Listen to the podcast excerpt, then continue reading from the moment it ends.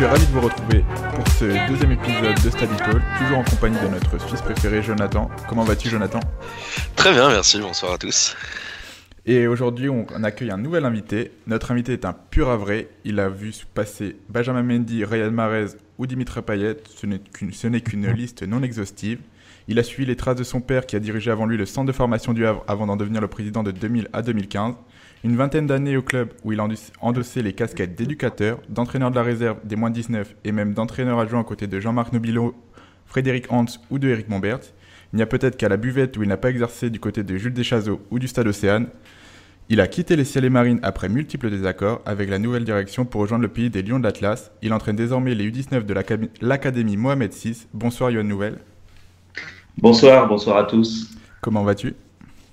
Très bien, très bien, très bien. Sous, sous, le soleil marocain, tout va très bien. Là, tu es actuellement où au Maroc? L'académie est, basée à, Rabat, à la capitale. Donc, euh, beau temps, euh, ouais. Oui, même si euh, cette année, on a pas mal de pluie. C'est la première fois qu'ils qu voient autant de pluie. J'espère que je leur ai pas ramené la pluie de la Normandie, mais, mais le soleil commence à, à bien pointer le, le bout de son nez. Donc, comme je le disais euh, dans l'introduction, euh, tu as passé un long moment euh, du côté du Havre. Tu as été directeur du centre de formation. Explique-nous un petit peu ton parcours, comment tu as commencé et pour en arriver à la direction du centre de formation. Oui, effectivement, c'est vrai que j'ai eu la chance de, travailler à tous les étages du club puisque j'avais mes premiers postes à, la préformation. Et puis ensuite, j'ai eu longtemps les, les, 17 nationaux. j'ai pris ensuite les 19 nationaux. Et puis, euh, arrivé, euh, de Jean-Marc Nobilo euh, euh, au centre et puis à l'équipe première, ben, j'ai été dans son sillon, donc j'ai travaillé là avec l'équipe première. Ça a été une, bonne, expérience sur, sur les deux années, en Ligue 2 et puis en Ligue 1 l'année suivante. Et puis derrière, dans la foulée, eh j'ai repris l'équipe réserve, la CFA, et puis la, la direction du centre. Donc j'ai pris sur huit années la l'équipe réserve et puis les, les, les, six années, euh, six dernières années avec la direction du centre. Donc c'est vrai que ça a été un, parcours, euh, un parcours très riche et euh, très riche dans le sens où, où on comptoie euh, des joueurs, euh, des joueurs euh, bah, formés mais qui, qui, ont un vrai potentiel et très riche également parce que dans, dans ce parcours-là, on côtoie énormément d'éducateurs, énormément de formateurs, énormément d'entraîneurs, avec des, des, personnalités, avec une approche du football différente. Et ça, c'est une vraie richesse pour, euh, pour progresser personnellement. Toi, tu te considères plus comme entraîneur, formateur, éducateur? Aujourd'hui, aujourd'hui, j'ai un profil de, de, de formateur, c'est-à-dire que euh, j'ai une grosse expérience aujourd'hui au niveau de la, de la post-formation. Et, c'est une catégorie qui, me va bien, sur lequel je, me retrouve bien. Donc euh, c'est vrai que je, me sens plus cette fibre de, formateur, plus qu'entraîneur, parce que je pense que quand on entraîne à un certain niveau, et, on le voit surtout euh, avec les entraîneurs de Ligue 1, c'est un autre métier. Que, le métier de formateur, c'est deux métiers totalement différents. Il y a peut-être une approche humaine différente avec euh, les joueurs notamment, ou en tant qu'éducateur, on va être beaucoup plus proche des joueurs, leur filer des conseils, etc. Oui, c'est à la fois sur le plan humain et, aussi à la fois dans, dans l'approche euh, professionnelle. Euh, quand vous êtes, vous êtes formateur, effectivement, vous avez un profil de, de joueur euh, sur lequel vous, allez euh, pouvoir, encore une fois, les impacter pour apprendre des choses. Lorsqu'on est entraîneur, on est plus dans, dans l'utilisation entre guillemets et on est dans, la, dans le management parce qu'on cherche la performance, euh, on cherche la performance du samedi, on est, on est jugé sur ses résultats du, du week-end et là, euh, on sait que notre, notre travail est plus sur du court terme, tandis qu'un formateur, on, on, on, a un travail sur plutôt du moyen ou long terme et, et, et d'apporter de, de, des billes ou, ou de faire un travail auprès des jeunes pour qu'ils puissent euh, derrière faire carrière. Donc il n'y a Donc, pas forcément... Fait, euh pas forcément eu une envie derrière de devenir entraîneur principal d'une équipe euh, professionnelle ou même pas professionnelle au niveau euh, CFA ou national.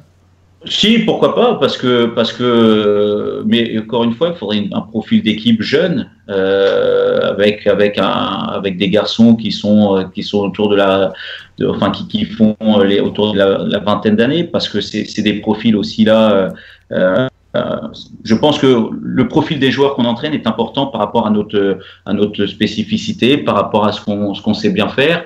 Et, demain, non, avoir une expérience à ce niveau-là sur avec des jeunes joueurs, je vous dis, je vous dis pourquoi pas. Maintenant, euh, effectivement, comme vous l'avez dit, c'est, c'est pour moi la Ligue 1, c'est autre chose. Maintenant, avoir un profil de jeune sur euh, sur des, des, des, une équipe jeune, oui. Maintenant, euh, aujourd'hui, moi, j'ai fait le choix d'avoir le, diplôme de formateur. C'est aussi effectivement parce que parce que ma, vocation, je pense, est, surtout autour de la formation. Tu, parles de diplôme justement. Euh euh, quelle formation tu as suivi pour te retrouver? Voilà, tu as dit tu as commencé en tant que au niveau de la, de préformation au Havre. Comment est-ce que tu t'es retrouvé là? À quel moment est-ce que tu t'es dit voilà, je vais me diriger dans le foot c'est ce que je veux faire comme métier? Ben, c'est vrai que ça a été une vocation que j'ai eu que j'ai eu très jeune. c'est c'est une comment dirais-je un une voie qui, qui, me, qui me plaisait. À l'époque, je faisais mes études. Moi, après mon bac, j'étais parti sur un BTS. Mais dès que j'ai eu mon bac, en fait, en parallèle de, de, de, de mes études de BTS, j'entraînais déjà le soir. J'étais déjà éducateur. Et donc, j'ai comment j'ai profité euh, de ces deux années de BTS pour passer mes, mes deux premiers euh, diplômes d'initiateur.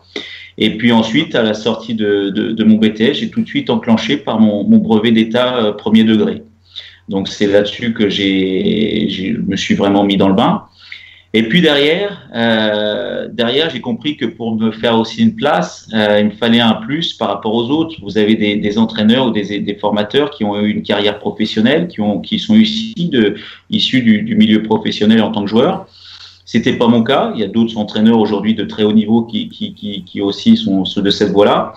Mais je pense qu'il fallait aussi apporter autre chose, et c'est pour ça que moi, dans ma, à côté, en parallèle du, de, des diplômes de football, j'ai fait beaucoup de, de comment dirais-je, de formation ou de diplômes en, en psychologie, euh, en certification de PNL également, parce que je, j'avais conscience qu'il fallait que j'amène ce, ce plus, que je puisse avoir une spécificité qui, me permettait de, à la fois de prendre ma place, d'être complémentaire avec peut-être dans un staff, ce qui a été le cas notamment lorsqu'on a travaillé, j'ai travaillé avec Jean-Marc Nobilo avec le, groupe professionnel, et donc je me suis, je me suis formé là-dedans, dans tout ce qui est psychologie et PNL. Et puis derrière, euh, bah, j'ai passé, j'ai continué mes diplômes d'entraîneur au fur et à mesure avec le temps, jusqu'au jusqu'au certificat de formateur lorsque j'étais entraîneur de l'équipe réserve du Havre. C'est intéressant. Donc, euh, vous avez à la fois développé le, le côté vraiment sportif et, et, le côté humain. Vous avez euh, exploité. Euh, je vous vois une fois sur deux. Euh, on va tutoyer, c'est plus facile. Ouais, je suis ouais, désolé. Euh, les réflexes, les réflexes. voilà, tu, tu, as vraiment exploité à la fois le, le côté vraiment de tirer le meilleur du collectif d'un point de vue tactique avec ce qui s'apprend en bord de terrain et puis ce qui s'apprend vraiment euh, en psychologie, c'est intéressant ça. Tu, tu ressens aujourd'hui que c'est. Enfin, ton, ton parcours parle pour toi, mais ça paye, j'imagine. C'est une clé, non? Oui, oui, tout à fait. Pour moi, c'était un, un, vrai plus euh, parce que parce que forcément, euh, lorsque vous avez, vous avez ces outils de PNL ou, en psychologie, à la fois vous avez euh, des, choses intéressantes à amener au groupe, mais aussi et surtout sur un aspect individuel et, dans le management, dans la formation, c'est une chose que je crois beaucoup où on, ne parle pas, où on n'entraîne pas, où on ne forme pas chaque, euh, les joueurs euh, chacun de la même façon. Donc cette approche-là humaine est, est, pour moi essentielle, essentielle dans ce métier. Et c'est pas quelque chose qui te dérangeait de voilà devenir euh, le psy de, enfin voilà pour le coup je peux vraiment utiliser l'expression le psy de, de, des joueurs vraiment les recadrer les, ça fait partie du sens d'un éducateur pour toi? Oui, enfin moi, c'est après, c'est, je pense que chacun doit avoir euh, avoir sa fibre ou son son fil directeur, si on peut appeler ça comme ça. Moi, c'est c'est exact, c'est c'est ce qui me plaît dans dans, dans ce métier-là, c'est ce côté, c'est cette approche euh, qui me plaît. Donc effectivement, j'ai exploité, j'ai été dans, dans cette filière-là, mais, mais parce que c'est la filière qui me, qui me plaisait. C'est pas la seule porte d'entrée, heureusement, il y en a beaucoup d'autres, mais je dirais que j'ai pris celle-là parce que c'est ce côté-là qui, qui, qui, me plaisait euh, pour, pour demain être, être formateur. Donc, euh, et c'est ce qui m'a permis aussi de, de, goûter au niveau, parce que quand, quand j'ai fait partie, j'ai eu la chance de faire partie du, du staff pro, bah c'est ce côté-là qui, qui intéressait un, un, entraîneur comme Jean-Marc Nobilo. Après, le, forcément, euh, cette formation-là ou ces formations-là m'ont énormément apporté lorsque j'ai dû gérer, euh, manager le centre de formation et, et gérer les, les, les, les comment dirais-je, l'équipe réserve, les équipes réserves que j'ai pu avoir. Ça a été un vrai plus pour, euh, pour l'approche à la fois collective, encore une fois, mais, mais, mais surtout sur le plan individuel. Et peut-être qu'aujourd'hui, est-ce que certains formateurs ou entraîneurs laissent de côté cet aspect-là aussi?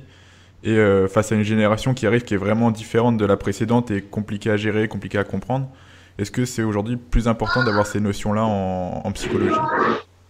Je pense que des, bases sont essentielles aujourd'hui. Euh, après, je ne pense pas que nos, générations soient plus difficiles euh, aujourd'hui qu'avant ou, ou, moins euh, qu'elles ont moins de valeur, etc.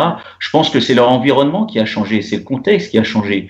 Vous prenez un jeune d'il y, a, euh, y, a, y a 30 ans, d'il y a 20 ans, c'est le même jeune, sauf a 20 ans, il, n'avait pas autant de tentations, il n'avait pas le même contexte environnemental. Euh, aujourd'hui, il y a tellement de, euh, de, un jeune a tellement de, de sollicitations, j'ai envie de dire même dans son, son quotidien, dans sa consommation, dans, dans, ce qui lui est proposé, que forcément il, il, il réagit, il a des réactions différentes. Mais le jeune en lui-même, je, pense que c'est surtout l'environnement et les, contextes qui ont fait que, que la société évolue, mais, mais comme elle évoluera aussi dans, dans 30 ans, dans 40 ans, et comme elle a évolué il y a, il y a 100 ans, et que je pense il y a 100 ans, on disait, ouais, les jeunes euh, aujourd'hui sont plus les mêmes qu'hier, mais c'est simplement la société et, et, et chacun qui évolue par rapport aussi à son âge. Oui, notamment les nouvelles technologies ou les médias qui laissent quasiment plus passer aucune erreur de, de ces joueurs-là, de ces jeunes-là, ou de ces mêmes de ces personnes. C'est des personnes, faut pas l'oublier. Bien sûr, par exemple, par exemple, tout à fait, tout à fait. Et donc euh, voilà, justement, c'est une question qui se pose. On sait que euh, voilà, dans, dans, ce dans ce milieu, vous les vous les mettez en garde contre tout ce qui est agent, tout ce qui peut euh, pervertir un petit peu les joueurs, les entourages, tout ça. Euh, Est-ce qu'il y a une formation qui se fait au niveau de la communication? Enfin, je sais que dans Mm. très peu de clubs ça se fait, d'après ce que j'ai entendu. Mm. Euh, même pas au PSG pour le moment, leurs jeunes, euh, alors que voilà, ils jouent la Youth League, euh, ils sont très médiatisés. Je pense à Timothy Weah, tous ces jeunes-là. Il n'y a pas de leçon de communication. Est-ce que tu penses que c'est quelque chose qui pourrait être bénéfique pour les jeunes? Apprendre à donner des interviews, apprendre à gérer ses réseaux sociaux, à... voilà, surtout. Pour, pour, tout vous dire, on l'avait mis en place, euh, on l'avait mis en place au Havre. Où on avait justement un formateur qui venait euh, euh, donner des cours, si on peut appeler ça comme ça, de, euh, enfin oui, c'est des cours de, de, communication pour pouvoir justement répondre à la presse, répondre euh, à leurs sollicitations. Et puis on, on, on, mettait aussi en place des, des opérations de de euh, comment dirais-je de, de, conseils ou, d'informations sur justement tout ce qui était euh, réseaux, réseaux sociaux avec le danger que cela peut, peut, présenter. Donc on a mis ça en place. Après, euh, je dirais que vous avez aussi les bon comme comme tout comme pour tout des garçons qui sont très vite à l'aise avec un micro, qui sont euh, euh, très vite à l'aise face à des caméras et puis d'autres garçons sur lesquels c'est beaucoup plus difficile malgré les, les, les cours qu'ils pouvaient avoir ou les, les conseils qu'ils pouvaient avoir. D'accord. Je sais juste pour la petite précision qu'à l'OL notamment ils le font euh, pas mal euh, chez les jeunes où ils donnent des cours d'interview, des cours de gestion des réseaux sociaux aussi, juste pour la petite précision. Mm. D'accord. Mm -hmm. Oui, il y a des, beaucoup de clubs se sont, mis à ça parce que ça fait partie de la formation d'un jeune et, c'est vrai que très vite ils sont sollicités à, répondre à des interviews. C'est bien de leur donner quelques, quelques billes par rapport à ça. Oui, tout à fait. Euh, euh, tu évoquais justement avant euh, le fait que euh, que c'était que c'était très utile pour toi d'avoir euh, cet aspect, euh, ce côté développer ce côté psychologique pour être directeur du centre de formation. Mais concrètement, que fait un directeur de centre de formation? Un éducateur, un formateur, on peut imaginer, c'est celui qui est en charge d'une équipe. Mais quand tu es tout en haut, est-ce que c'est vraiment, est-ce que tu es toujours un formateur ou est-ce que tu tu orchestres juste les formateurs en dessous de toi? Alors, je dirais que le, le, le métier a euh, sur, sur ces, ces 15-20 dernières années. Euh, je m'explique. C'est vrai qu'aujourd'hui, les relations avec les joueurs, les, le, le, fonctionnement d'un centre n'est plus du tout le même euh, qu'il y a 15 ans. Parce que les, les, règlements ont changé, parce que le, le contexte a, a, a, footballistique a fait que les, les, règles ont changé. Et, c'est vrai que moi, je m'en suis rendu compte au fur et à mesure du temps, euh, les rapports, forcément, avec les jeunes, avec les, parents aussi, ne sont, ne sont plus les mêmes. Je prends un exemple. Il y a, il y a 15 ans, vous proposiez euh, un, un, contrat stagiaire à un jeune footballeur d'un centre de formation. Euh, le jeune arrivait, il avait, il avait, vous annonciez ça à la famille, le jeune avait le sourire. Euh, j'ai le souvenir qu'on sortait même euh, quelquefois une coupe de champagne pour dire, bah, écoutez, on, va se mettre autour d'une table et puis on va fêter ça pour le jeune. C'était une première étape pour le, le, le, le garçon de dire, après mon petit contrat aspirant, ou s'il était amateur, de passer stagiaire. Il allait faire ses deux ans stagiaire et puis c'était de dire, ben, la prochaine étape, c'est maintenant d'aller chercher son, contrat professionnel. Et tout le monde était heureux là-dedans. Aujourd'hui, euh, vous êtes directeur d'un centre de formation, vous proposez euh, un contrat à un jeune, euh, c'est plus la même, c'est plus la même mayonnaise derrière, parce que aujourd'hui les, statuts ont changé, et puis le jeune à qui vous proposez stagiaire, ben, fois sur cinq, il va vous dire euh, bah non moi ça m'intéresse pas moi je veux signer pro tout de suite. J'ai j'ai j'ai 16 ans j'ai 17 ans euh, enfin j'ai 18 ans pardon puisque 16 ans non on signe pas encore mais euh, j'ai 18 ans ou 17 ans euh, et je veux signer professionnel tout de suite. Et c'est vrai qu'aujourd'hui les, les, données ont changé parce que vous êtes beaucoup plus dans à parler comment dirais-je contractuel à, à être dans la dans la discussion à convaincre euh, à faire, à essayer de, montrer l'intérêt euh, du projet sportif, à, être patient, à y aller euh, aussi doucement. Et, c'est vrai que les relations à, partir de là ont complètement changé. Donc ça, prend beaucoup de temps, ça prend beaucoup d'énergie, ou, ou malheureusement quelquefois au détriment de, de l'évolution d'un jeune, malheureusement. Mais le constat que l'on peut faire, c'est que souvent le jeune qui est le mieux encadré, qui a un environnement le plus stable, bien équilibré, et eh bien c'est souvent ce, ce jeune-là qui arrive à, à, faire les meilleures carrières et qui, qui peut-être même moins talentueux, et eh ben l'arrivée euh, arrive à, à le, au mieux à gérer sa carrière. Toi, tu as été euh, directeur du, du, centre de formation pendant tes six dernières années au Havre. Tu as été en oui. même temps pendant huit ans euh, euh entraîneur de la, de la, réserve, mais euh, le directeur de centre de form du centre de formation, il a très peu autrement d'aspect sportif avec les jeunes alors, moi, c'est vrai que c'est beaucoup de travail d'avoir à la fois une équipe et à la fois un centre. Et, et, pour pouvoir mener euh, le, le, bateau, le navire à, bon port, parce qu'on est, on est, c'est un vrai navire à, manœuvrer, euh, je pense qu'il faut être déjà bien entendu. Et c'est vrai que moi, j'ai eu cette chance-là de, de, de, pouvoir euh, mettre en place l'équipe que je souhaitais. Et à partir de là, d'avoir les personnes que je souhaitais. Et j'ai eu la chance d'avoir des personnes très compétentes euh, à différents étages pour pouvoir amener le navire. J'étais organisé de la façon suivante, c'est que j'avais mis en place un département euh, scolarité et internat qui était géré par Jean-François Le Marchand, euh, qui, euh, qui gérait tout ce domaine-là. J'avais un, un, domaine médical, enfin tout le, le, pôle médical, le département médical qui a été géré par le docteur, qui était Philippe Desmet à l'époque, et qui me prenait en charge tout l'aspect euh, médical.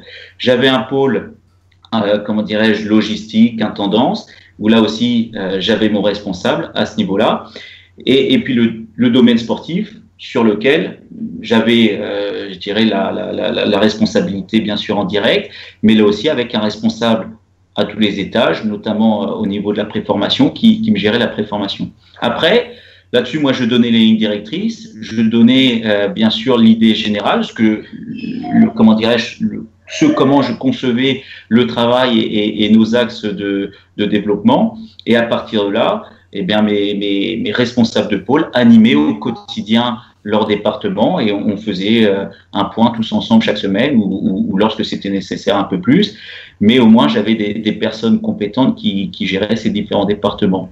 Et ce, qui me permettait, moi, de me consacrer aussi à cette équipe, euh, de, à cette réserve, qui, est un aspect aussi très important, bien sûr, et puis d'être euh, au, plus présent de, de, de, des jeunes euh, du centre qui étaient aussi à l'internat ou qui étaient externes.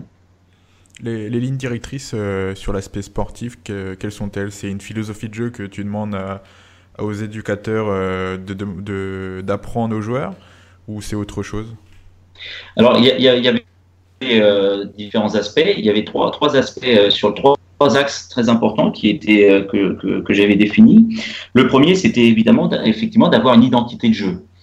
c'est-à-dire que qu'on travaille tous de la préformation jusqu'à l'équipe CFA avec des options, des principes de jeu communs. Alors quand je dis ça, c'est pas c'est pas de dire on joue tous en 4-4-2, on joue tous en 4-3-3, etc. Non, c'est plus loin que ça. C'est de dire qu'on joue en 4-4-2 ou qu'on joue en 4-3-3, on doit se retrouver avec des principes communs. Euh, c'est-à-dire le positionnement euh, des, des, joueurs, le choix de passe, le choix des passes, ou, ou euh, dans telle zone du terrain, quelle option on prend, euh, quelles sont nos priorités du jeu, etc. Donc ça, euh, c'était notre directrice sur, euh, sur le plan du jeu. Si on veut rentrer dans le détail, on travaille sur quatre temps de jeu qu'on appelait, on, on, appelle ça les quatre temps de jeu. Lorsqu'on a le ballon, qu'est-ce qu'on fait à la perte du ballon, donc cette transition? Qu'est-ce qu'on fait quand on doit récupérer le ballon? Et qu'est-ce qu'on fait, quatrième temps, au moment où on récupère le ballon, donc la transition, pour aller tout de suite se projeter vers l'avant. Donc tout notre travail de préformation à, la CFA était, euh, basé là-dessus, euh, pour justement que nos équipes aient, ce ligne directrice. Le deuxième axe était là beaucoup plus individuel, c'est-à-dire que, euh, encore une fois, l'objectif d'un centre de formation est d'abord d'amener des joueurs à leur équipe professionnelle. Et donc le deuxième axe de travail était un travail très individualisé sur des joueurs ciblés soit pour travailler les points forts, soit pour travailler des manques pour au moins euh, aller un minimum euh, sur les manques euh, qu'ils avaient. C'est-à-dire que on avait estimé, j'estime qu'un joueur en formation pour pouvoir passer doit avoir deux, trois, au moins deux qualités très fortes. C'est pas intéressant d'avoir un joueur moyen partout. Ce qui est le, le joueur de haut niveau, c'est au moins un garçon qui a des qualités très fortes. Et donc, c'était développer ces qualités très fortes et puis, par contre, là où il était très en dessous, bah, l'amener à un seuil au moins minimum qui lui permettait euh, d'aller sur, euh, euh, qui lui permettrait demain de, faire carrière. Enfin, le troisième axe, c'était l'évaluation, où là, on a mis en, place un scanner, où on a mis en place aussi une, grille de référence par rapport à l'évaluation des matchs, et donc avec des bilans, avec un, des entretiens très réguliers avec chaque joueur, pour évaluer leur, leur progression, pour euh, euh, évaluer leur, leur comment dirais-je leur euh, temps de passage. Mais là, c'est un gros travail sur le plan individuel qui est pour moi très essentiel de mettre en place des entretiens réguliers avec les jeunes parce que qui s'approprient leur propre leur propre projet. Donc voilà, les... sur le plan sportif, on, on travaille sur ces trois axes-là. Est-ce que les joueurs qui avaient les, juste par curiosité, les joueurs qui avaient les meilleures notes sont ceux qui ont, qui ont le mieux réussi par la suite? Alors, euh, ce, que, ce que je disais toujours, je disais, on, on, on ne note pas le joueur.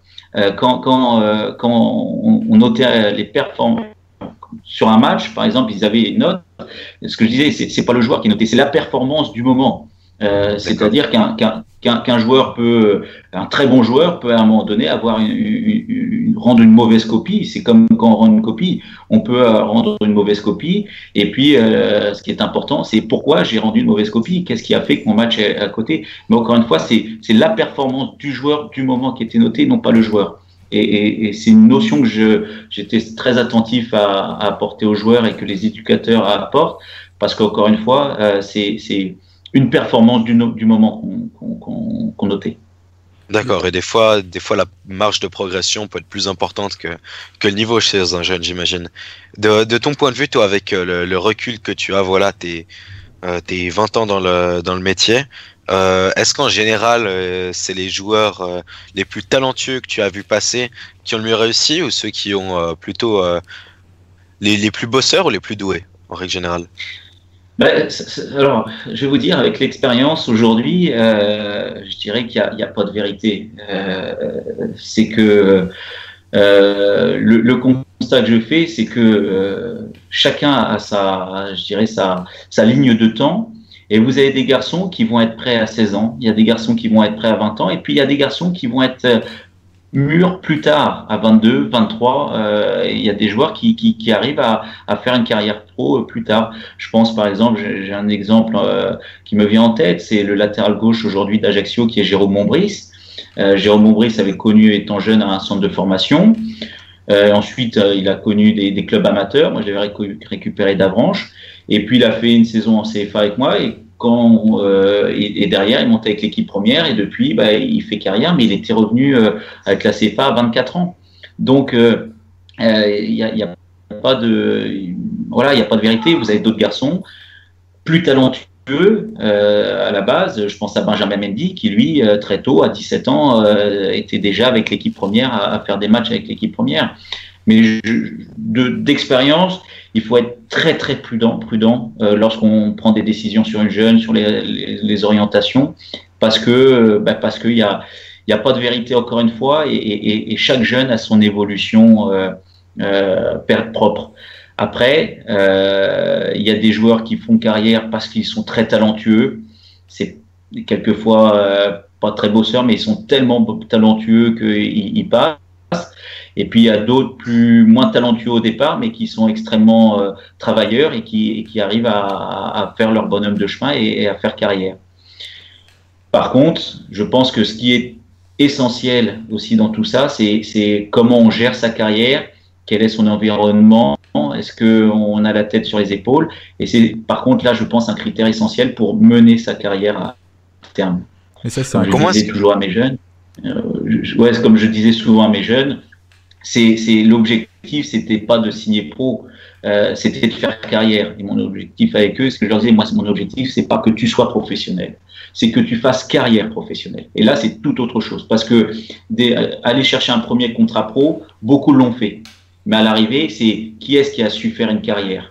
Et la différence entre celui qui signe simplement un contrat pro et celui qui fait carrière, eh ben c'est c'est après dans la tête, c'est mentalement comment euh, comment il est il est capable de de, de, gérer le, poids de, cette carrière et et, d'avoir la, tête sur les épaules. Mais ça t'es en train de, es en train de nous dire que, oui merci. T'es en train de nous dire que tu, qu'on peut pas savoir euh, ce qui va devenir d'un, d'un bon joueur, même s'il est doué, même s'il est bosseur. Euh, qu'est-ce que tu penses quand tu vois que des gros clubs aujourd'hui peuvent dépenser euh, des millions sur euh, euh, Odegaard il y a quelques années, Vinicius maintenant, Pellegrini à Monaco, tout ça que des millions soient mis sur des gamins de 16 ans. Euh, est-ce que tu mhm. trouves ça fou ou tu penses qu'au fond, il y a une certaine part de raison Alors, je ne dis pas qu'on ne peut pas savoir. Hein. Je, dis qu'il faut être prudent. Qu'il faut être prudent parce que parce que euh, il y a tellement de facteurs qui rentrent en, ligne de compte à un moment donné que euh, faut, faut, toujours être prudent et, et, et c'est vrai qu'on on peut quelquefois se dire non lui j'ai du mal à y croire. Et puis, et puis à un moment donné, un déclic, un peu plus de maturité, et, on se rend compte qu'avec l'âge, et eh ben c'est, c'est lui qui, qui, passe devant. Donc c'est pour ça, encore une fois, il faut être très nuancé, je pense, dans, dans sa réflexion et, dans, dans, les choix qu'on peut faire. Après, sur, euh, sur le, le recrutement des, jeunes joueurs, effectivement, alors vous, vous, me parlez de sommes euh, sur, sur des gamins de, de 16 ans. J'ai envie de vous dire euh, que vous pouvez même descendre sur, sur l'âge. Parce qu'aujourd'hui, vous avez des clubs qui mettent des grosses sommes sur, sur des gamins même de 13 ans et des, des sommes exorbitantes. Euh, le constat, c'est que ben, plus on descend dans l'âge et plus on prend, on prend quand même des risques. Euh, parce que encore une fois, il y a, il y a énormément, énormément de, de, de, de facteurs. Je, je, je D'ailleurs, là-dessus, je, je, discutais avec un, un, confrère euh, il y a pas euh, plus tard qu'il y a, il y a, il y a trois semaines sur un jeune euh, qui est avec qui j'étais en concurrence au Havre, enfin avec son club pour pour pouvoir recruter ce, ce, ce gamin. Et je lui demandais, c'était il, il, y a quatre ans, et je lui demandais des, des, des nouvelles. C'est un club européen, et, et il me disait, bah malheureusement, euh, athlétiquement, il n'a pas bougé, il n'a pas grandi, euh, et puis euh, ça commence à être plus dur pour lui, etc., etc. Et pourtant, ils avaient investi énormément sur, sur ce gamin-là. Donc c'est pour ça que, effectivement, plus on prend jeune, plus il y a des, y a des risques.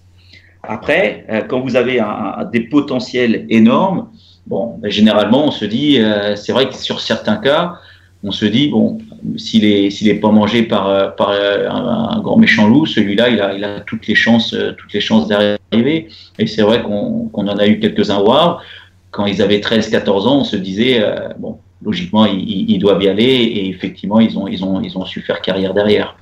Maintenant l'aspect financier de, de, mettre des sommes exorbitantes sur des, des gamins de 13-14 ans, là c'est un autre sujet. Et c'est une question là de, de, de philosophie et d'éthique. Et c'est vrai que là, quelquefois, je pense qu'on est que, que, ça peut être dangereux. Ces aspects-là peuvent être euh, quelquefois dangereux.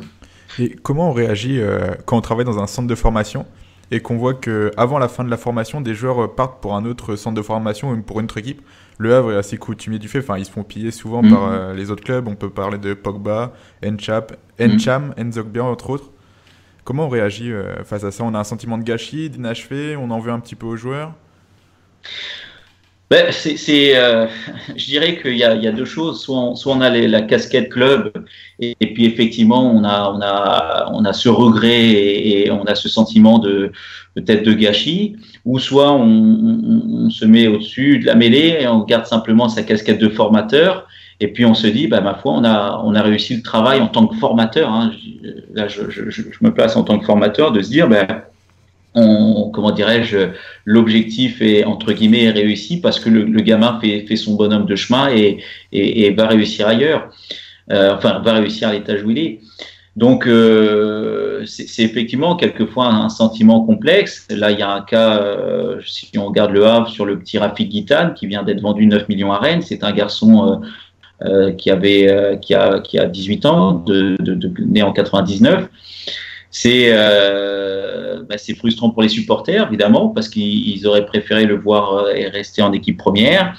Après, euh, si, si le joueur, malheureusement, euh, est toujours en Ligue 2 et ne peut pas offrir sportivement les conditions, les meilleures conditions pour l'évolution d'un jeune, c'est toujours difficile de, de, le, de le bloquer là-dessus. Donc, euh, effectivement, on peut avoir la frustration quand on est attaché au club. Mais quand on a la casquette de formateur, ma foi, bon, bah, c'est que ça doit être ainsi. Par contre, par contre, euh, ce qui est essentiel et ce qui est malheureusement souvent bafoué, c'est que je pense que des, des, garçons, encore une fois, partent beaucoup trop jeunes et qu'on veut brûler les étapes trop vite. Et, et, et là encore, on, on le voit qu'à la fin de la carrière.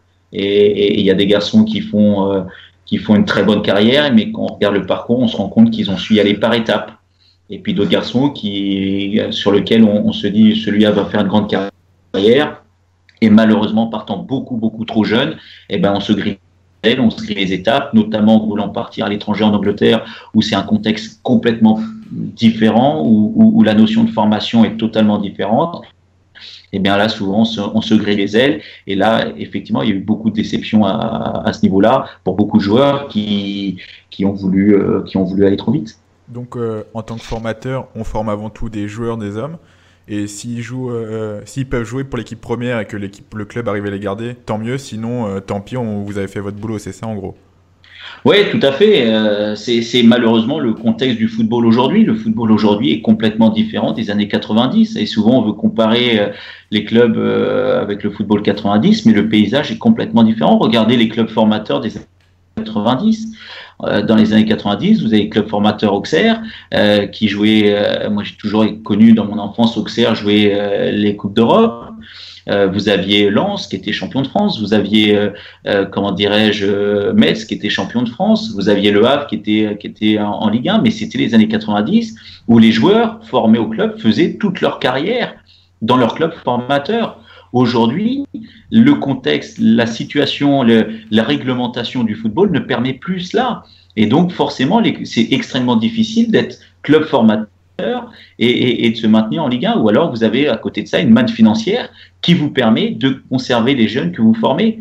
Mais aujourd'hui, le paysage footballistique a complètement, complètement changé. On évoque, enfin, tu as évoqué, voilà, justement, euh, le point de vue du formateur, le point de vue du joueur qui peut euh, soit réussir, soit se griller, le point de vue du club qui peut euh, perdre de l'argent et perdre des joueurs de qualité. là où ça devient difficile, et puis ça m'a fait tilter avant quand tu en parlais, c'est au niveau du directeur de centre de formation. Ça doit être un métier totalement différent depuis que des jeunes peuvent te dire non merci, ce contrat j'en veux pas.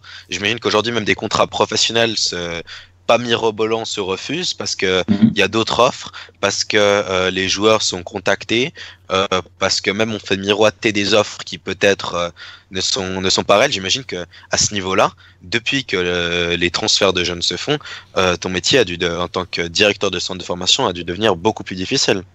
Oui, c'est, bien sûr, c'est exactement ça, et c'est toute la difficulté de, de, de, de, ce métier euh, de directeur de centre aujourd'hui, parce que euh, effectivement, avant, vous étiez dans un projet, un projet éducatif, c'est-à-dire que le, le, le, gamin, ben, vous, vous lui disiez, voilà, tu as tel, tel objectif, et si tu le remplis, on va passer au contrat stagiaire. Il avait son contrat stagiaire, maintenant tu vas travailler là-dessus, là-dessus, pour aller obtenir ton contrat pro. Et on était dans, dans, dans ce travail de formation. C'est ce que je dis souvent, on était dans, un, dans une formation au feu de bois, dans, on, mijotait gentiment pour que le, joueur arrive à une maturité et il était, euh, lorsqu'il arrivait dans le milieu de pro, il était, il était, il était prêt, il était, euh, euh, comment dirais-je, il avait une maturité, il avait franchi les différentes étapes. Aujourd'hui, on a inversé les données, c'est-à-dire que depuis l'arrêt Bosman, le rapport de force, j'imagine, non? Et on a inversé les rapports de force, c'est-à-dire qu'aujourd'hui, euh, c'est plus le club qui a la mamie, c'est le joueur qui, non, stagiaire, ça un, un, contrat professionnel. Avant, on était dans donne et tu auras. Maintenant, le contexte fait que on est dans on te donne et maintenant qu'on t'a donné, ben, ce serait bien de vouloir bien t'y mettre un peu aussi pour le club. Quelque part, on en est là et on a donné le pouvoir aux joueurs. Et donc, forcément, le rapport de force est complètement inversé. L'éducation aussi a forcément été bouleversée là-dessus. Et puis, les, les, les, relations entre joueurs, clubs, euh, euh, et puis et puis la fonction de directeur euh, de, centre a forcément euh, été complètement chamboulée là-dessus. Qu'est-ce qui peut être fait pour pour changer un petit peu ça, au niveau vraiment éducatif? On met en garde les joueurs contre, contre les offres qui peuvent venir. On leur fait comprendre, on leur fait rentrer dans le crâne que c'est mieux pour eux de rester chez eux Ou il y a juste rien à faire? Non, c'est encore une fois, il y a eu beaucoup d'exemples de joueurs qui se sont qui se sont vus pousser des ailes euh, très vite euh, et qui se sont qui se sont euh, plantés soit en partant d'Angleterre ou qui se sont tout simplement perdus complètement en cours de route. Moi, j'ai j'ai en tête des garçons sur lesquels on avait fait des propositions stagiaires qui ont refusé ces propositions stagiaires parce qu'un agent leur disait que ils avaient toute la planète foot sur eux et qu'ils avaient tous les clubs d'Angleterre qui les attendaient. Et puis ils ont refusé ces propositions stagiaires. Et aujourd'hui, je pourrais vous citer les noms, mais personne ne les connaît, mis à part, euh, euh, leur papa, leur maman, malheureusement. Et c'est là que c'est terrible. Parce que parce que c'est des gamins qui auraient pu, dans un contexte particulier, ben comme on le disait tout à l'heure, peut-être pas euh, être très talentueux, mais par le travail, etc., gentiment faire leur bonhomme de chemin et puis faire carrière. Et malheureusement, ben, ils sont ils sont fait euh, aspirer par le, chant des sirènes et se sont perdus complètement. Et puis euh, vous en avez euh, de ces garçons-là qui six mois après, un an après, deux ans après, vous rappellent en disant voilà coach, j'ai fait une bêtise. Est-ce que est-ce que c'est possible de revenir m'entraîner avec vous parce que parce que j'ai plus rien aujourd'hui? Je, suis, je suis à la rue, on m'avait promis ça, mais en fait, j'ai rien du tout. Et ça, des exemples comme ça, mais vous en avez à l'appel. Et ça, c'est terrible. Mais encore une fois, c'est pour ça que l'équilibre du jeune, l'environnement du jeune est, primordial, euh, est primordial pour son équilibre. Parce que si vous avez un environnement euh, qui vous garde la tête sur les épaules en disant écoute, euh, travaille ici, c'est ton club formateur, et, demain, demain de toute façon, si un jeune fait carrière et s'il est très bon, il en gagnera de l'argent, il aura tout le temps de, pouvoir en gagner. La seule chose, c'est que quelquefois, ben, on va aller trop vite et si vous n'avez pas l'environnement qui vous remet la tête sur les épaules, et eh ben c'est comme ça qu'on se perd, malheureusement. L'exemple, c'est un petit peu euh, Riyad Mahrez qui est arrivé très tard au très haut niveau, Leicester. Mm. Et euh, c'est un l'exemple. Leicester, s'il te plaît. Bah, Riyad, c'est euh, c'est un peu l'exemple que je vous disais tout à l'heure, où, tous les parcours sont, sont, complètement différents. Vous avez des, des, des garçons qui, qui, arrivent très tôt en centre de formation et qui, euh, qui font tout leur parcours, tout leur cursus de formation et qui passent professionnels, qui font carrière. Lui, Riyad, est, est, rentré dans le milieu professionnel beaucoup plus tard, euh, et je crois que ça a été aussi un plus pour lui, c'est-à-dire qu'il arrivait avec une fraîcheur, il arrivait avec euh, euh une dynamique que peut-être des garçons qui étaient euh, usés par le milieu euh, déjà professionnel, le côté un peu professionnel des centres de formation, euh, ben lui n'avait pas. Et donc, il arrivait avec cette fraîcheur. Riyad, il a aussi une autre qualité. Il avait une autre qualité, c'est que c'est un gars qui, mais qui adore le foot. Il rêve foot, il ne pense que foot, il ne fait que du foot. Et, ça, pour moi, c'est une, qualité primordiale. Et pour moi, c'est sa première qualité. C'est ce qui l'a fait réussir. Euh, moi, j'ai envie de, revenir. Comment euh, vous procédez, enfin, comment vous procédiez avant quand vous étiez HAF pour découvrir les, jeunes talents, quel que soit l'âge Il y avait une technique que vous aviez mis en place. Bah, disons que là, vous, avez euh, bien sûr une, cellule de recrutement Et euh, comment dirais-je Et donc vous avez euh, les personnes qui sont, vous avez des scouts qui font le tour des, des terrains. Euh, vous avez euh, comment dirais-je euh, Comment dirais-je les, les, les, matchs de championnat vous permettent aussi de, de, voir les, les, jeunes que vous pouvez jouer. Riyad, c'est comme ça qu'on l'a repéré, puisqu'avec l'équipe réserve, on, on, jouait contre Quimper et, et il jouait à l'époque à Quimper, et c'est sur un match le match aller qu'on avait pu le, voir. Euh, Là-dessus, je l'ai fait revenir en fin de saison et, il avait, il avait comment dirais-je, euh, euh, confirmé ce qu'on avait pu voir en championnat. Et c'est là-dessus qu'on avait qu'on avait enclenché avec lui. Et puis vous avez d'autres que, que, comment dirais-je, votre cellule de recrutement sur un rassemblement vous présente. Et puis là, et là effectivement, vous, vous trouvez des, jeunes talents. Mais bien sûr, vous êtes en concurrence avec d'autres clubs et, et c'est là que, que, que, les difficultés commencent et que c'est pas le, le plus facile à, pour, pour pouvoir euh, récupérer un jeune. L'idéal pour un, un joueur, ce serait d'arriver très tôt au club ou pas forcément? Ça, ça, ça, dépend, euh, ça dépend de son contexte familial, ça dépend de son environnement, ça dépend du, de sa personnalité. Là aussi, je pense qu'il faut être très prudent là-dessus. Il n'y a, a, pas de règle. Nous, nous, moi, j'ai défini euh, une, règle importante par contre, euh, et ça c'est une donnée de la DTN et que je rejoins complètement, c'est qu'un jeune a beaucoup plus de, de chances réussir euh, s'il est euh, lié à son à son à son environnement euh, comment dirais-je parental.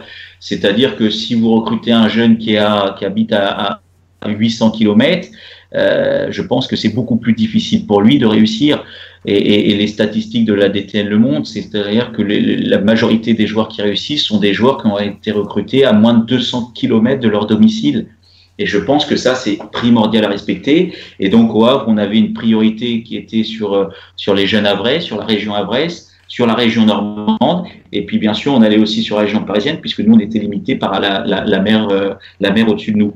Mais, mais d'avoir insisté sur cette politique-là, eh ben, aujourd'hui, vous finissiez, euh, vous aviez des matchs de l'équipe première qui ont eu lieu l'année dernière ou cette année avec des joueurs, avec six joueurs quand même du Havre ou de sa région qui est quand même exceptionnel. Vous avez Rapid Guitane, euh, on parlait tout à l'heure, qui est de, de la région euh, normande.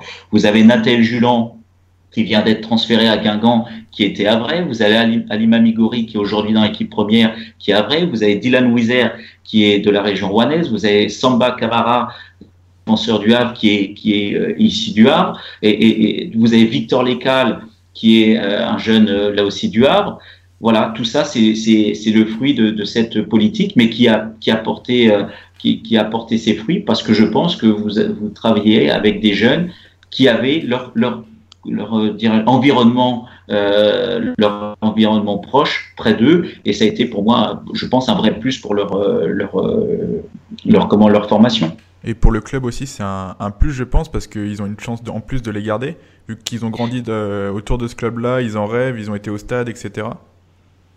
Ah ben moi c'est à ça que je croyais, oui c'est à ça que je crois euh, parce que parce que vous forcément vous avez une identité beaucoup plus marquée, beaucoup plus forte avec avec euh, avec ces avec ces garçons là. Donc effectivement moi c'est c'est à ça que je que, que j'ai cru beaucoup pour euh, pour pour nous. D'autant plus pour un pour un club comme le Havre qui qui à l'époque n'avait pas les, les moyens pour rivaliser sur avec d'autres avec d'autres clubs. D'ailleurs, sur et ça a porté ses fruits. Sur ce point-là, euh, Le Havre est descendu en Ligue 2 depuis un moment maintenant, mais ça reste quand même un, un très bon centre de formation qui a vu passer quelques joueurs, Steve Mandanda notamment, euh, Boomsong, Lassana Diarra, entre autres. Mmh. Est-ce que c'est difficile de les, faire, de les faire venir aujourd'hui en sachant que Le Havre est au club, même si derrière il y a ce passé avec tous ces joueurs? Alors, excusez-moi, ça a coupé, j'ai pas entendu la, la, fin de la question. Euh, Est-ce que c'est difficile de faire venir euh, un joueur aujourd'hui au centre de formation du Havre en sachant que le club est en Ligue 2, mais malgré ça, il y a le passé avec tous ces joueurs qui sont passés euh, avant eux bah, c'est vrai que le Havre avait toujours eu cette réputation de, centre de formation performant et ça a été un vrai plus. Enfin, nous, c'était un vrai plus pour le recrutement. Et puis euh, après, vous savez, Ligue 1 ou Ligue 2 pour un, un, un jeune, euh, un jeune, ça peut être aussi un plus d'être en Ligue 2 parce que parce que souvent les clubs ont tendance à, à sortir beaucoup plus facilement un jeune euh, en Ligue 2 que, que si vous êtes en Ligue 1. Donc euh, pour nous, ça a été, ça a été un plus. Et c'est vrai que vous avez aujourd'hui beaucoup de jeunes qui ont fait leur premier pas dans notre équipe première et qui aujourd'hui sont, sont dans, les, dans les grands clubs. Je pense aussi à, Ferland Mendy, qui est aujourd'hui euh, gauche de, de, de Lyon. Euh, et, Ferland, on l'avait récupéré à Mantes-la-Jolie et aujourd'hui, il a, il fait ses armes euh, au centre. Il, a, il avait accepté notre projet et aujourd'hui, il, est avec Lyon, en, comment dirais-je, en Ligue 1. Donc ça peut être un bon tremplin d'avoir son équipe première aussi en, Ligue 2. Après, tout dépend encore une fois de, de, de, la politique de la formation et des, et des formateurs qui, qui, travaillent au club. Ah, au fond, j'ai pas envie de, de, trop tirer de conclusion, mais voilà, si on regarde, si on met en parallèle, voilà, ce, le fait de commencer en Ligue 2 ou de partir plus tôt, de se laisser chipper entre, entre guillemets par des grands clubs, ceux qui ont le mieux réussi, à l'exception bien sûr de, de Paul Pogba euh, ont pris le temps de débuter en Ligue 2 avec Le Havre. Je pense à, euh, à Benjamin Mendy, je pense à Riyad Mahrez, je pense à euh, Steve Mandanda il y a quelques années. Non? Ah, la, la, oui. la, la, la, plupart des gros noms ont fait leurs heures sous le, sous le maillot havrais. Alors on parle de, on parle de une, deux, trois saisons, mais mais c'est déjà ça. Et puis c'est un bon début que Le Havre peut offrir. C'est un argument. Sur, sens. Oui, oui, tout à fait, tout à fait. On peut citer là-dedans euh, Lassana Diarra, on peut citer euh, Didier Digard. Il y avait eu aussi euh, Kevin Anna. Euh, donc Ferland Mendy qu'on parlait aussi tout à l'heure. Vous avez Arisson Manzala qui joue aujourd'hui en Ligue 1 à Amiens et qui, qui a fait ses, ses débuts dans, dans l'équipe première. Effectivement, un exemple moi que je donne souvent euh, aux jeunes, c'est l'exemple de Steve, Steve Mandanda qui a su aussi là gérer comme il le fallait sa, sa carrière sans s'enflammer en, en, étant en étant patient quand il a fallu être patient et puis et puis derrière être prêt à, à affronter le, le, plus haut niveau. Donc c'est pour ça que je, je, reviens souvent à ça, mais, mais je reste persuadé que une, une carrière de joueur, c'est d'abord son environnement et, et, et d'être, euh, d'avoir un environnement avec la tête sur les épaules. Parce que c'est ce qui permet à un moment donné de, de, de, bah, de gagner de l'argent si on a envie de gagner de l'argent. Parce que si on est bon, on finit par gagner de l'argent. Et puis surtout d'avoir, euh, de, de, vivre vraiment sa passion au plus haut niveau. C'est en étant justement patient et d'y aller euh, étape par étape. Et est-ce qu'en règle générale, les, les joueurs euh, qui ont réussi euh, de cette manière euh, gardent plus de contact avec le club? Est-ce que, euh, est-ce que tu as eu le droit au centre ou même toi-même à des visites de, de certains joueurs? Après, tu parles de Steve Mandanda, tu peux le convaincre de venir parler à tes jeunes, essayer de les convaincre un petit peu qu'il faut pas partir trop tard? Oui, tout à fait. trop puis... tôt, pardon. Oui, ouais, tout à fait. Et puis je crois que si vous faites le tour de, de, tous ces joueurs-là, ils ont eu des, des excellents souvenirs de, de, leur formation, de leur passage au centre. Et puis vous savez, ce qui fait plaisir aussi, euh, là on parle des joueurs qui ont réussi, mais lorsque vous êtes formateur, et eh ben, ce, qui, ce, qui, ce, qui, ce qui fait aussi plaisir, c'est quand vous, vous retrouvez des jeunes, euh, des jeunes adultes qui, euh, qui sont passés par votre centre, que vous avez eu de nombreuses années, qui ont, qui, avec qui vous avez partagé toute leur euh, un, grand passage de leur éducation parce que vous les avez souvent très jeunes et sur leur adolescence. Et puis, euh, ben vous les revoyez, pas spécialement carrière dans le football, mais ils, ont un métier, ils ont une situation, ils ont une famille. Et puis ces garçons-là vous disent euh, ben merci parce que toutes ces valeurs-là, c'est c'est au A que, que je les ai appris, c'est avec vous que je les ai appris, c'est au centre de formation que j'ai pu j'ai pu les, les, apprendre. Et ça, ben, quand on est formateur, c'est c'est aussi belle satisfaction que, que, de voir des garçons jouer au plus haut niveau parce qu'on se dit bah ma foi quelque part euh, on a on a contribué à, l'évolution et à la à la construction de de, de, de, la carrière ou de la vie d'un homme. Et donc ça ça fait d'autant plus plaisir ouais. Euh, le temps passe très vite. Ça fait déjà 48 minutes. Euh, Jonathan, est-ce que sur ce thème-là, tu as une dernière question ou on peut passer euh, à l'Académie Mohamed VI non, grosso modo, je crois qu'on a un petit peu tout évoqué. Ouais. C'était surtout euh, impressionnant de voir tous ces, tous ces noms de joueurs. Ouais. Du coup, euh, tu es parti à l'été 2017 euh, pour le Maroc. Mmh. Explique-nous un petit peu euh, quel est ton rôle là-bas au sein de l'Académie Mohamed VI. Bah, L'Académie Mohamed VI a été, a été créée, comment dirais-je, sous l'impulsion de, de, de, Nasser Largué, qui est aujourd'hui le directeur technique national et euh, par la volonté euh, de, de, Sa Majesté. Et euh, l'objectif de, de, de l'académie, c'était de, à la fois, il y a deux objectifs, à la fois d'être un, un, modèle de formation pour pour l'ensemble du, du, du, pays, et donc d'être un pôle d'excellence. Et puis, euh, le deuxième objectif, c'est de, euh, bah, de pouvoir justement former des, des, joueurs et offrir la possibilité aux, jeunes bah, de, de, réussir une carrière dans le football. Donc, soit à travers le championnat marocain en D1 ou D2, ou soit pour les, les meilleurs d'entre eux, d'avoir une porte sur l'Europe qui soit ouverte et de pouvoir justement faire, faire carrière en, en Europe. Donc c'est l'objectif de, de, de, cette académie. Et moi j'ai été appelé dans, euh, comment dirais-je, pour jouer un rôle sur la catégorie 19 ans, c'est-à-dire la, la dernière catégorie, la dernière euh, dernier seuil, si on peut dire, avant d'envoyer les, les jeunes pour que les jeunes soient repérés dans les dans les clubs, euh, soit encore une fois marocains, mais surtout européens.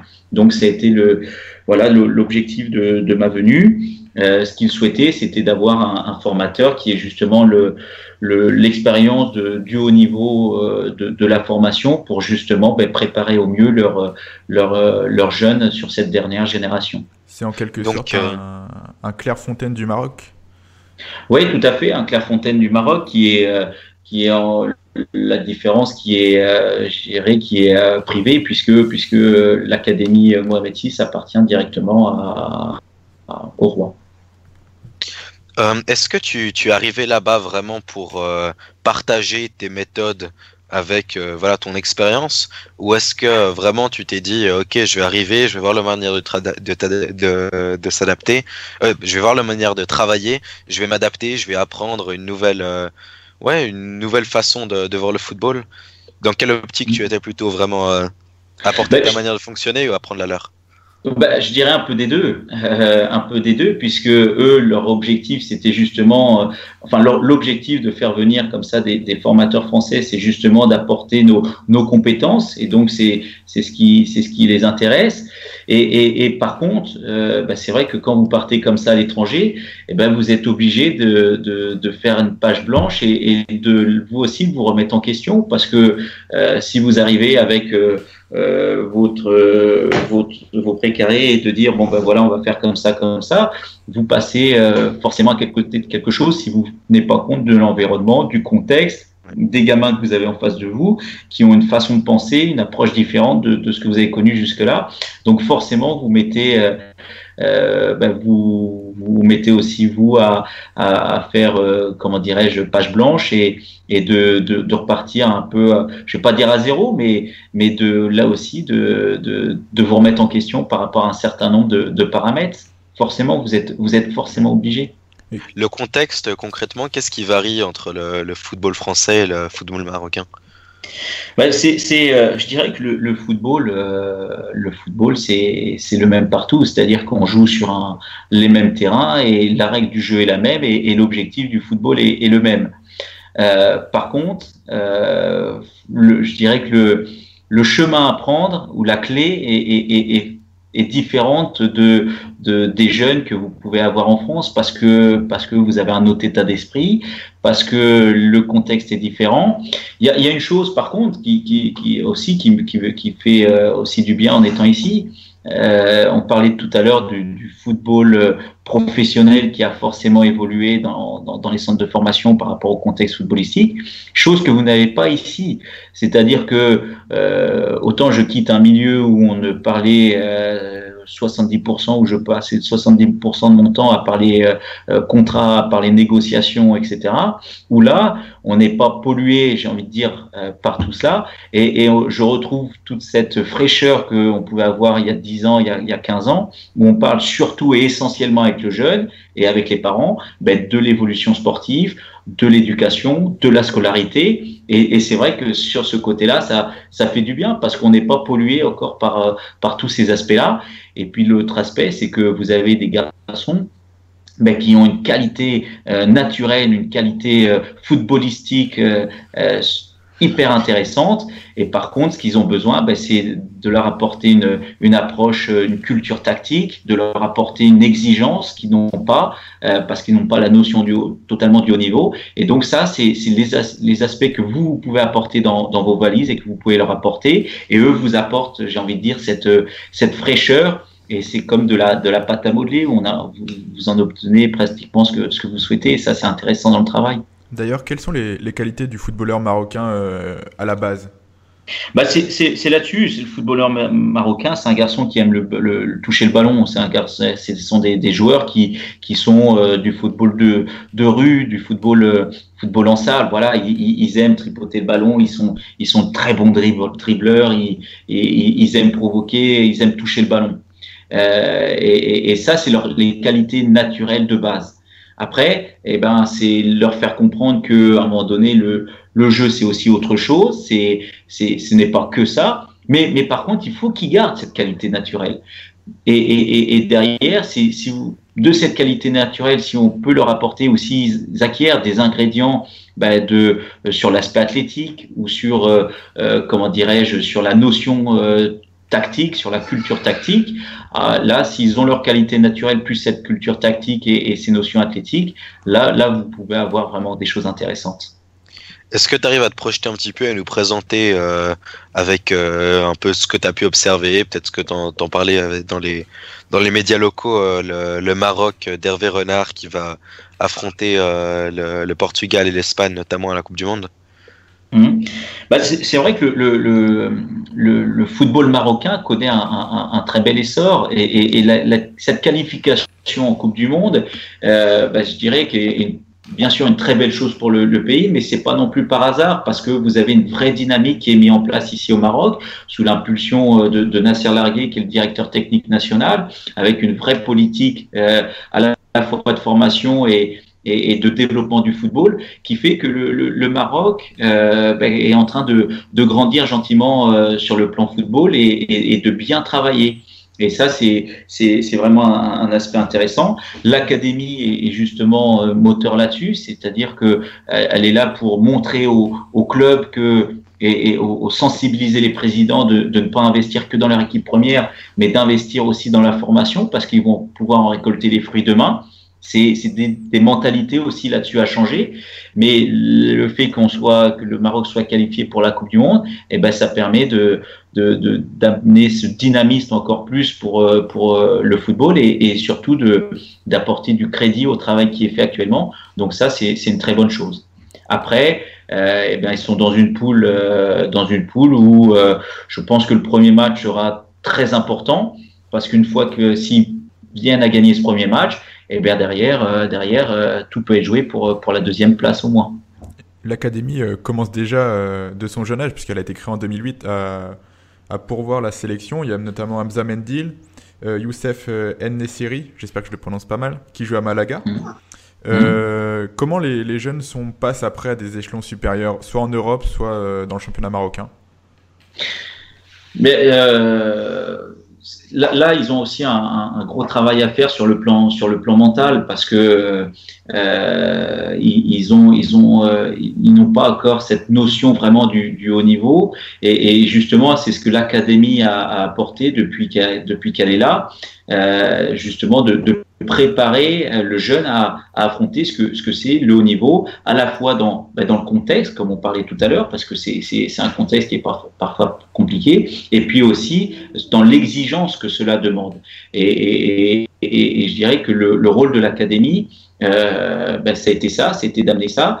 Et puis, ben, ça porte les fruits gentiment par les, noms que vous avez cités. Et puis, l'objectif, c'est que demain, ben, les, garçons soient d'autant plus capables et prêts à justement affronter le football de haut niveau. L'académie, elle a des partenariats avec des clubs euh, professionnels ou pas du tout? On est, on est en contact euh, fort avec, avec des clubs professionnels et les, les, les clubs professionnels envoient régulièrement leurs euh, recruteurs. On, on, sort justement là d'un tournoi, euh, tournoi de l'Académie Mohamed VI qui est organisé là au mois d'avril. On en sort là de ce week-end où bah, la, la, plupart des clubs professionnels de, de France ou, ou d'Espagne envoient leurs observateurs sur, sur, ce, sur ces tournois ou régulièrement dans nos, dans nos championnats de compétition, voire, voire nos séances d'entraînement. Ce sont principalement ces, ces pays-là, qui, France et Espagne, qui euh, s'intéressent au, au, football marocain pour l'instant? Ouais, essentiellement, ouais. essentiellement. Est-ce que tu n'as pas l'impression dans quelques années, on va se dire euh, tiens, c'est bête, c'est mauvais pour le football national que, que tous ces joueurs soient à l'étranger? Je sais que, que dans certains pays d'Afrique, euh, ils regrettent un petit peu que les équipes nationales soient composées euh, intégralement de joueurs qui jouent en Europe et puis euh, alors c'est très, très utopique, mais je crois qu'on parle un petit peu de développer les de développer les championnats nationaux africains pour relever la compétitivité des équipes africaines. Est-ce que dans quelques années, le Maroc ne risque pas de regretter d'avoir directement, volontairement, vraiment sans se cacher, envoyé ces jeunes en Espagne et en France? Bah, attention, pour l'instant, c'est pas la majorité des jeunes. On regarde l'académie, la, la, Mais c'est les meilleurs. C'est les tout meilleurs, mais encore une fois, euh, si, ces garçons-là peuvent, euh, je dirais, euh, prendre de l'expérience dans les championnats Espagne ou français, et puis ramener cette expérience-là pour, pour bonifier aussi les, championnats de D1, de D1 ou D2 marocaines, tant mieux, parce que c'est une valeur ajoutée d'expérience sur, sur des jeunes qui reviennent derrière et apporter leur, leur savoir-faire. Vous avez des, joueurs aussi qui ont fait leur carrière en France. Je pense à, à Jamel Aïd Benidir, qui a été formé au Havre, qui a fait derrière carrière à, à l'Avignon ou, Auxerre, et qui joue aujourd'hui au, WAC de Casablanca, euh, qui ont gagné justement la, la, championne, euh, la, comment la, la Champions League africaine. Donc, euh, c'est des expériences qui ramènent aussi au, au, pays. Et puis si ça peut être moteur pour l'équipe nationale et entraîner aussi euh, euh, les joueurs qui sont aujourd'hui dans le championnat de D1, et eh bien, eh bien tant mieux. D'accord. Peut-être une dernière question sur le sujet, voilà, histoire de pas trop traîner, juste euh, tout simplement sur, ton mode de vie au Maroc. C'est un pays que tu as découvert l'été passé. Tu tu t'y plais? Est-ce que voilà justement la passion du football que tu retrouves est forte? J'imagine tu dois pouvoir facilement discuter avec le gens avec ce magnifique vecteur de compréhension qu'est le football. Mmh, mmh. Oui, tout à fait. Et puis c'est vrai que le, le, Maroc est un, un pays où, où, il fait bon vivre, comme on dit. Euh, bon, je ne cache pas qu'en tant que Normand, vous avez un vrai plus euh, ici qui est le soleil. Et c'est vrai que ça, ça fait du bien. Euh, et puis à côté de ça, c'est bon, Rabat en plus c'est une ville très sympathique à vivre, euh, où, où, dans un contexte extrêmement agréable. Euh, donc c'est vrai que euh, on, on, comment dirais-je, on, le, le, à la fois sur l'aspect professionnel, mais aussi à la, à la fois dans la, la, la, façon de vivre et dans le, les modes de vie, c'est un, un, un, contexte de vie euh, assez agréable, pour le reconnaître. Là, pour la, actuellement, tu te projettes jusque, jusque quand avec ces, ce, à ce poste-là? Aujourd'hui, euh, aujourd'hui, j'ai un contrat de, de, ans avec l'académie, donc euh, l'année passe vite. La première année se, se, termine déjà, donc après on verra, on verra par la suite l'évolution et, et, ce qu'il en sera. Nous, on avait envie de revenir avec toi sur un, un dernier sujet, vu que tu as beaucoup côtoyé le, les centres de formation. Euh, récemment, il y a eu de nombreux décès, enfin de nombreux, il y a eu trois décès, notamment mmh. en Samba Diop dernièrement vendredi que tu as commencé, que tu as connu à 18 ans. -hmm. Auparavant, avant lui, il y avait eu Thomas Rodriguez, 17 ans à Tours, et Baptiste Le Foll, 12 ans à Guingamp. Comment mm -hmm. expliquer ces, ces décès euh, dans les centres de formation où la, le, les, les, joueurs sont décédés de la même façon En fait, euh, ils sont décédés pendant la nuit et ont été retrouvés inanimés euh, au réveil? -hmm. bah c'est euh, c'est vrai que c'est une question qui, qui, nous, qui, nous, qui, nous, qui nous interroge tous. Déjà, un, c'est dramatique. Euh, je ne vous cache pas que, que le week-end a été extrêmement compliqué et difficile parce que, parce que quand vous avez une telle nouvelle qui, qui, qui vous arrive, c'est extrêmement compliqué. Euh, D'ailleurs, j'en profite pour avoir une énorme pensée pour, pour le papa et la maman de, de Samba, euh, qui, qui, qui, sont des gens extraordinaires et qui, qui, qui avait un lien, notamment la maman, très fusionnel avec, avec, avec son fils. Et, et, et euh, donc, j'ai une énorme pensée euh, pour, pour, pour, elle. Et puis, bien sûr, euh, bien sûr euh, beaucoup de peine par, par la perte de, de, de Samba, qui était un garçon euh, extrêmement attachant et, et, et, comment avec lequel j'avais des, des liens forts. Donc, je vous cache pas que c'est extrêmement douloureux. Après, euh, justement, bah, samedi, je crois qu'il y avait un, un, article de l'équipe là-dessus. Euh, comment l'expliquer? Euh, bah, je, Malheureusement, je ne suis pas euh, suffisamment calé ou je suis pas médecin pour pouvoir apporter des, des réponses là-dessus. Mais euh, euh, il n'y a pas que dans le football, il y a, bien sûr aussi dans d'autres sports où, cela arrive. Euh, et puis ça arrive aussi à d'autres personnes qui ne sont pas sportifs. Mais aujourd'hui, je pense que la question qu'il faut se poser, c'est euh, le football, effectivement, l'intensité, les charges de travail ne sont peut-être plus les mêmes. Et, la question à se poser, c'est est-ce qu'il ne faut pas accentuer davantage encore les, tests de prévention ou les tests de détection de, de, début de saison pour aller encore plus loin c'était ce que soulevait l'équipe justement. Euh, c'est peut-être là la question à, amener. Mais je reste aussi là prudent parce que est-ce qu'il y a une corrélation entre, entre, entre Samba et les autres garçons, etc. Euh, pour l'instant, je n'ai pas la réponse et on ne sait pas. Donc c'est pour ça que je reste aussi prudent là-dessus. Mais euh, effectivement, le, le, le football, c'est tout le football qui est en deuil par, par rapport à, à ce qui s'est passé encore ce week-end. Et, et, et, effectivement, je pense que peut-être ce qui sera intéressant, c'est c'est de, de s'il y a une corrélation, de, de, de regarder à, très attentivement entre les différents cas, ben, euh, ce qu'il y a pu y avoir en termes de, de, de, de, de comment dirais-je, d'antécédents euh, euh, maladies ou, ou autres, etc., de virus, de, je sais pas, de peut-être trouver le, le, point commun s'il y a entre, entre, entre ces différents cas.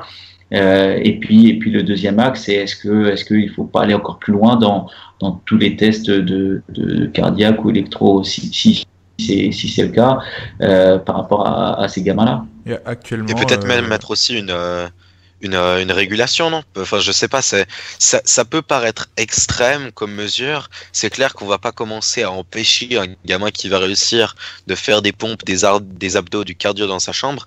Mais euh, si euh, il s'avère qu'il y a une corrélation entre le fait que les jeunes doivent faire plus de physique euh, pour pouvoir être euh, euh, maintenus au niveau euh, au cours de leur formation, il faudrait peut-être pouvoir faire une régulation. Je sais que typiquement en, le, le, football américain euh, a connu une euh, donc vraiment quand je dis football c'est euh, le pas le soccer vraiment le football a connu une grande crise récemment parce que tout simplement il y avait beaucoup trop de commotion cérébrale dans le football de jeunes qui avait des des dommages qui étaient vraiment terribles et euh, il, le choix a été fait, et c'était un choix très fort, d'interdire tout contact euh, avant les 18 ans. Alors c'est faux parce que c'est un sport de contact, c'est comme si on empêche les jeunes rugbyman de se rentrer dedans, mais euh, on ne joue qu'au touch football euh, pendant la formation depuis quelques années. Euh, parce que voilà on s'est rendu compte que on affectait la santé de jeunes qui n'allaient peut-être pas faire professionnel finalement. Euh, pour les professionnels c'est leur choix et euh, voilà, peut-être qu'un jour on viendra à des, à des mesures du type en football, c'est envisageable, je, je, pense, non? Oui, peut-être, peut-être, euh, mais, mais, mais ce, qui, ce qui est sûr, c'est que s'il y a, il y a à un moment donné des, des orientations fortes à prendre, effectivement, il faudra euh, réellement se poser la, la question et, et, regarder. Mais ma maintenant, là où il faut être prudent aussi, c'est que euh, euh, il y a, d'autres sports où, il y a aussi des, cas euh, tragiques arrivent et, d'autres garçons aussi qui ne font pas du sport et, sur lequel ça arrive. Donc, euh, et peut-être qu'il y a eu trois cas là et peut-être que pendant 15 ans il y aura, il y aura plus de plus de problèmes et puis tout d'un coup une, série qui arrive. C'est pour ça que je, je, je, je vais être très prudent parce que c'est tellement un dossier sensible et, et sur lequel euh, on peut vite dire des bêtises, euh, qu'il faut rester, faut rester prudent. Mais, mais ce qui est sûr, c'est que euh, il faut réellement se poser euh, et se pencher sur la question parce qu'on ne peut pas laisser euh, des questions, des points d'interrogation sans apporter de réponse et, et, et surtout euh, s'il y a des corrélations, et eh bien effectivement derrière prendre prendre les mesures nécessaires et, et impératives pour pour euh, empêcher ou, ou, ou, tout de moins de, comment dirais-je, anticiper euh, les, des problèmes qui pourrait y avoir. Effectivement, disons qu'il faut être vigilant, mais la, la, question est, la question est compliquée et complexe parce qu'en soi, on ne sait pas. Il faudrait faire des études, voilà, trois cas dans des centres de formation ces derniers temps. Euh, peut-être que c'est euh, normal, peut-être que ça correspond au pourcentage de jeunes qui font des crises cardiaques. Je suis pas sûr. Peut-être que c'est pas si grave. Euh, vraiment, il faut que des études soient menées, c'est important, mais peut-être aussi mm. tout simplement que c'est plus médiatisé ces dernières semaines qu'avant. Il y a eu la mort tragique également de, du capitaine de la Fiorentina, Davide Astori, qui a qui a fait un qui a eu un retentissement médiatique énorme.